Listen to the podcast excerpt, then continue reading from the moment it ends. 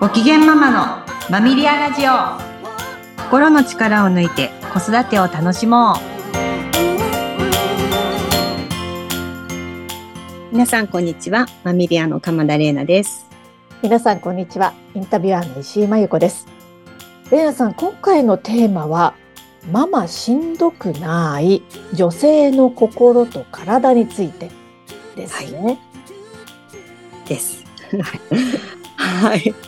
まあ、あの、私自身もですね、あの、やっぱり一月の間に、あの、いつでも絶好調っていうわけではなく、はい、浮き沈みがあるわけで っていうところで、あの、まあ、毎日子育てをしていくママたちのその心と体っていうところに、あの、お話をお伺いしながら、はい、お母さんたちの悩みを聞きながら、あの、子供に一生懸命心を尽くして、心を砕いて、悩みに悩んでというお母さんたちを見ていてですね。はい、その前にさ、ママしんどくない？っていう、なんかそういうあのお母様方、とても多いので、ちょっと今日はそういう話をしたいなと思ってこのタイトルにしました。すごく刺さる方いると思います。大事ですよね、お母さんの健康ね。はい。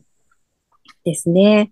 あの、まあ、今まで、あの、このね、ポッドキャストで私も、はい、あの、話をしてきた中で、あの、まあ、子供との衝突とか悩み、その背景には、あの、何ですかね、自分の過去とか、あのインナーチャイルドが見え隠れしてるんだよっていう、はい、まあ、インナーチャイルドの話をたびたびしてきたかと思うんですけど、ええ、今日はちょっと視点を変えて、はい、うんうん。イライラするのはなんでだろうとか、落ち込んじゃうのはなんでだろうっていうのを、ちょっと体っていう視点から話をしてみたいと思います。はい。心ではなくて、まず体ですね。はい。あの、本来この話からしなきゃいけなかったんですけど。はい。まずは心が、あ心の前にですね、ええ、体が元気じゃないと、あの、心の話はできないっていうくらい、はい、から、あの、体の状態っていうのはすごく、あの、大事になってきます。はい。で、やっぱ私たち女性って、ホルモンにね、左右されやすい生き物です。はい、なので、そういう女性ホルモンの視点から見ても、あの、女性の絶好調って月に1週間しかないって言われてます。ね、短いですよね。短いんです。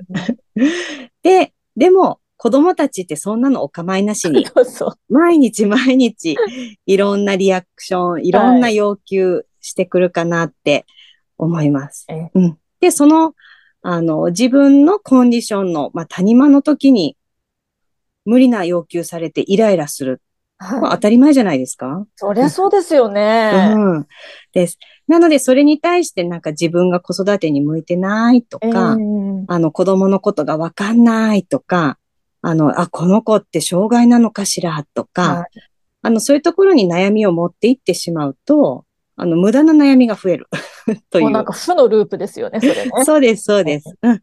なので、まずは自分にはホルモンというものが あって、はい、で、絶好調は1週間しかないと思えば、少しは楽になりませんか？そうですね。まあ私のせいじゃないっていうことを分かることができますよね。うん、そうですよね。はい。で、このホルモンに左右されない人もいるんです。はい。で、そういう方はどういう方かっていうと、やっぱり生活が安定されてる方とか、あの、体にしっかり栄養素がバランスよく取り込まれてる方とか、えー、うん、やっぱり心と体のバランスが取れてる方って体が健康なんです。うんなので、あの、まあ、普段私ちゃんと食べてるわっていう方も、子供にはしっかりご飯作るけど、自分のお昼はカップラーメンとか。ああ、わかります。自分が後回しにね、ねなってしまう、ね、そうです。自分後回しあ、気づいたら3時だとりあえずパン食べようとか、うん、うんうん、自分のご飯が後回しになってる方は、はい、ぜひちょっとあの、自分からいいものを食べる。そうだ のね。罪悪感感じられるかもしれないけど、えーえーぜひ自分の体を大事にするっていう視点をちょっと持っていただけたらなって思います。うん。で、多分そう言っても何からしていいかわからないとそうですよね。思うので、はいうんうん。一つ、あの、紹介したい本があるんですけど本、があるんですね。はい。えー私もこの本にだいぶ救われた、あの、一人なんですけれども、へ心の不調回復、食べてうつ抜けという本がありまして、ーうつ抜けのうつは、あの、うつ病のうつっていう意味ですか？はい。まあ、うんこの場合、うつ病というよりうつ症状と捉えていいかなと思います。はい。で、精神科医の、あの、奥平先生という方が、えー書かれた本なんですけど、うんうんあの、えー漢方の、えー技術を持ってですへね、ー。あの、精神病薬を使わずにええ、食事と漢方で、はいあの、うつの改善を、あの、サポートされている先生が出されている本です。うん、いいですね。なので、あの、私たち女性のそのイライラの背景には、はいやっぱ。鉄不足があるとかですね。鉄もね、大事ですよね。そうです。なので、あの、鉄の取りすぎも問題が、やっぱね、あの、出てくるかとは思いますけど、ええ、あの、もうそれ以前に私たち鉄不足なりがちですよね。なんです。はい。うん。で、子供が一人以上いる女性は、はい。もう明らかに、えー鉄不足です。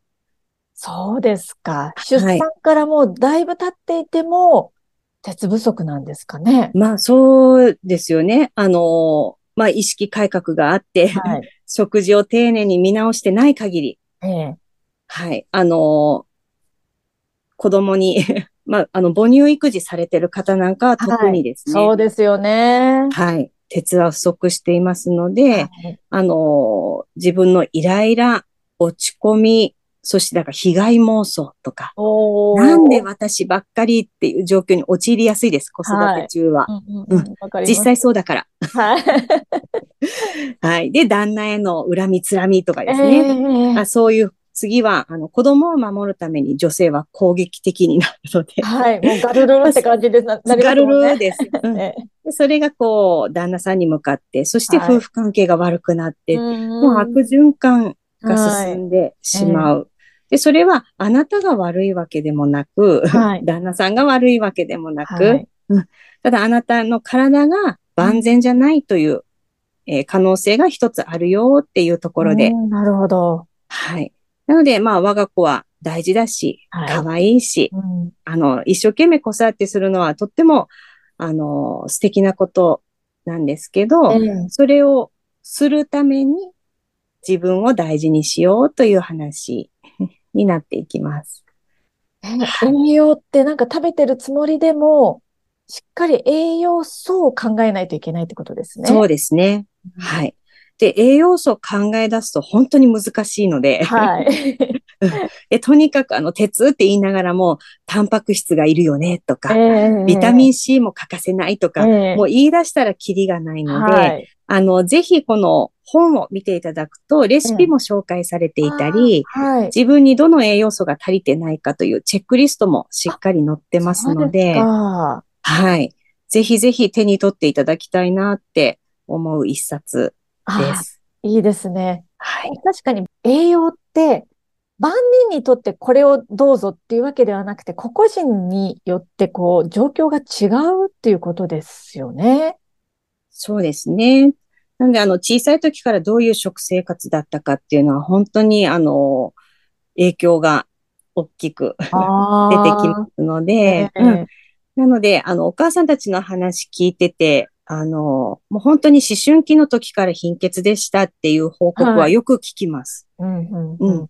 なので、あの、学生時代にどういう生活してたかとか、一人暮らしを大学時代にしてたっていう方は、ちょあっと、あの、血液検査をしあ、て、え栄養素の確認はされた方がいいかもしれないですね。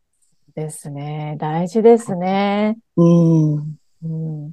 そして心がと、あ、体が整っていないと心心も安定しないっていうことですもんね。そうですね。なので、私自身もそれ経験をして、ええはい。私の場合は夫への 恨みつらみが、あったんですか、レイありましたナさんもはい。まあもちろんです。よかった仲間です。うんで、私もあの、この本と出会って、ええで、自分はどうなんだろうと血液検査をしてみて、あの、もう本当言葉を失うくらいの、ええ。あの、鉄欠乏状態。ああ、そうでしただったんですか。私もそんな時ありました。なので、私は、あの、漢方を出してもらって、ええ。あの、鉄分の、えー治療をして、はい。たら、あの、夫は変わらないけど、ええ 夫への恨みつらみは変わりました。ええ、そうですか。すごいです。そうです。うん。ええなので、あの、お夫が悪かったわけではなく、私が栄養不足だったっていうことが、うんあの、私自身にも体験があるので、ええ。ぜひ多くの方に、はい。なんだっていう体験をしていただけたらなと。そうですね。うん。はい。です。今日も大事なお話ありがとうございました。はい。